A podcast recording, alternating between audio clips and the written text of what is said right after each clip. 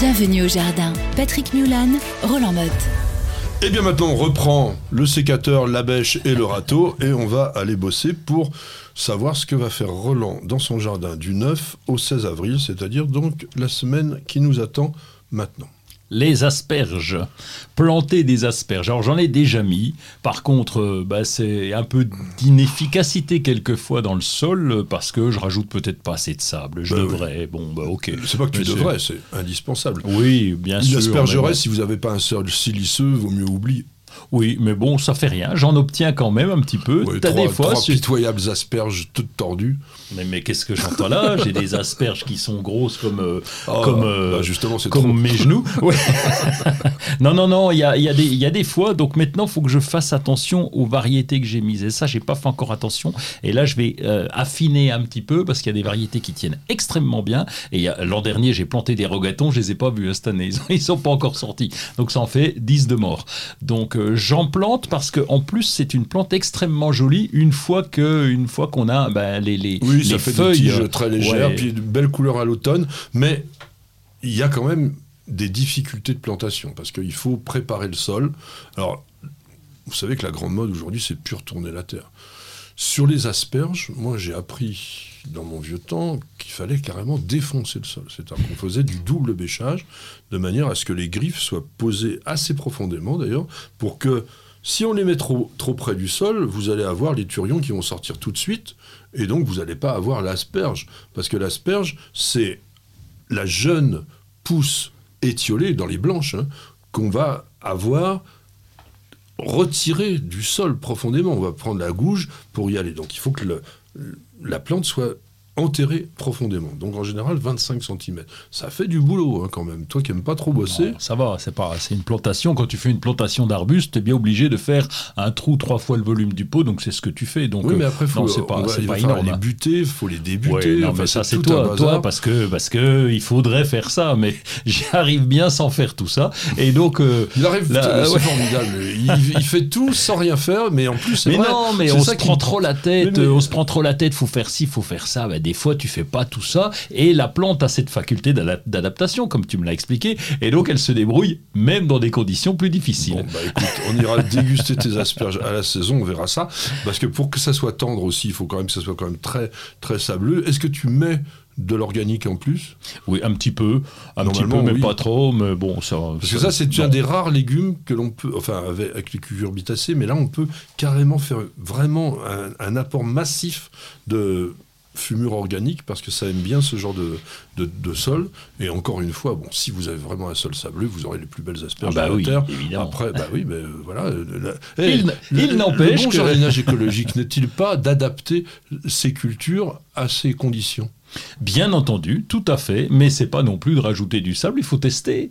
Donc euh, s'il n'y avait pas eu de grands jardiniers comme certains d'entre nous euh, pour tester des trucs impossibles, eh bien nous n'aurions pas tout ce que nous avons aujourd'hui. Donc écoutez-le si vous voulez, mais ne vous attendez pas à des miracles quand même. Qu'est-ce que tu fais d'autre? Ah, je vais finir de, de, de sarcler. Là, là, ça y est, on est au bout. Sarclage. Et puis, je, comme je te le disais, je vais essayer de pailler en totalité le jardin. J'aimerais bien arriver à ça. C'est compliqué, mais euh, on gagne un temps fou parce que là, c'est vrai le sarclage, c'est c'est vrai que c'est Oui, mais alors quand ça extrêmement se fait fatigant. à pousser les mauvaises herbes dans le paillis, qu'est-ce Bah que c'est casse-pied pour retirer? Bah, une gouge asperge justement qui permet de retirer quand il s'agit c'est les renoncules surtout qui arrivent à traverser le liseron également mais Oh le liseron de toute façon avec ou sans paillage non comme pas, ça pas, veut. pas trop pas trop ça Ouais, va pas chez toi, mais euh, Ouais. chardon. mais bon on est bien obligé de faire avec donc l'herbe indésirable fait partie du terrain oui, quand mais on on veut se la garder la vie euh, en ayant paillé.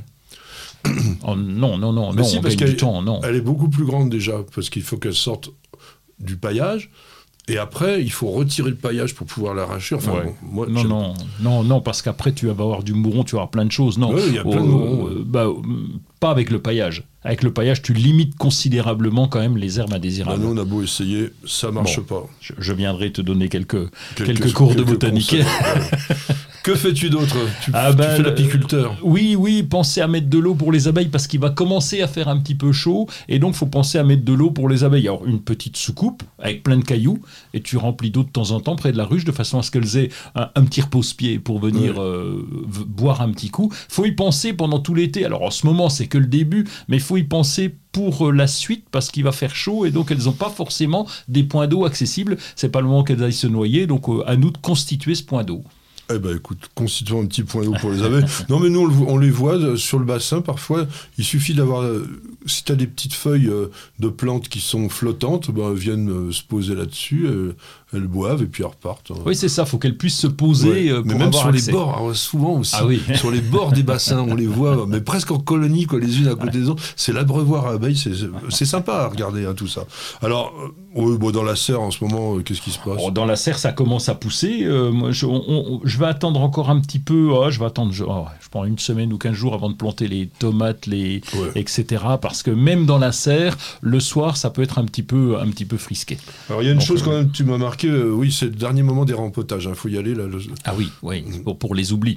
Oui, il en reste toujours une ou deux qui traînent et qu'on a oublié, qui étaient sur le. On parle des plantes d'intérieur, Oui, oui. mais on peut parler aussi des, des plantes, euh, des plantes de terrasse où là, il y a, c'est pas forcément le rempotage, c'est le surfaçage, c'est rajouter peut-être le, le, comment dire, le paillage et puis un petit coup d'engrais, évi- Tu fais du évidemment. paillage sur la plante d'intérieur? Oh non. Bah non, tu viens à, de le dire. à part, mais sur non, sur les plantes de terrasse, Ah, pardon. de terrasse. Sur la terrasse, Ah oui, oui. Hmm. Nous avons des rhododendrons, par exemple, et donc là, je paille systématiquement. Ah, d'accord. Monsieur Pailly. Oui. Non, au niveau du rempotage, c'est vrai qu'on dit il y a une limite de date, etc. C'est pas tout à fait vrai. Moi, mon conseil, c'est vous achetez une plante d'intérieur, pensez à acheter avec un nouveau pot et un nouveau terreau. On vient, et je n'ai pas honte de le dire, de perdre magnifique Calathea qui avait été acheté, ouais, toujours assez cher d'ailleurs, mais qui était planté uniquement dans de la tourbe. Ah, Comme toute la plupart ça, des plantes d'intérieur, oui, la production. oui, oui. C'est impossible, impossible à conserver pour un amateur de jardin. Pour quelle raison? C'est parce que ces plantes-là, dans les serres, elles sont alimentées en permanence. En général, c'est par ce qu'on appelle la subirrigation, c'est-à-dire qu'elles sont posées sur des tablards qui sont étanches et on envoie de la nourriture sous forme d'eau et donc les plantes, elles pompent en permanence et leur substrat, la tourbe, n'est jamais desséché. Quand on est un jardinier amateur, on achète une plante, puis on se dit on va l'arroser une fois par semaine, on a notre jour d'arrosage des plantes.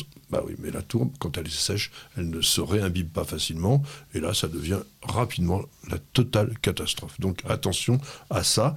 Euh, on a aussi à faire attention aux pucerons là en ce moment. Donc vous coupez le, vous coupez les pouces avant même de faire autre chose. Donc, bon, on le fait sur les rosiers, on dit ah oui mais il y a un bouton floral, peu importe, il y en aura d'autres après. Euh, vous pouvez ah oui ça c'est vraiment bien à faire, c'est de placer des tuteurs en forme de cercle au-dessus des grandes plantes vivaces, les grands hélianthus, les, les grands rudbeckia, etc., les grands astères.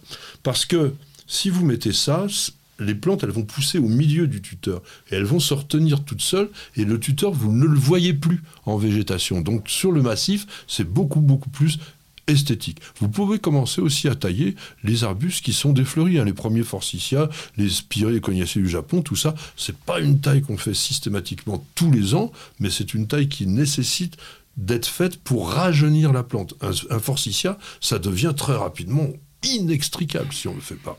Donc voilà, il y a pas mal de choses à faire en ce moment, donc allons-y, on jardine.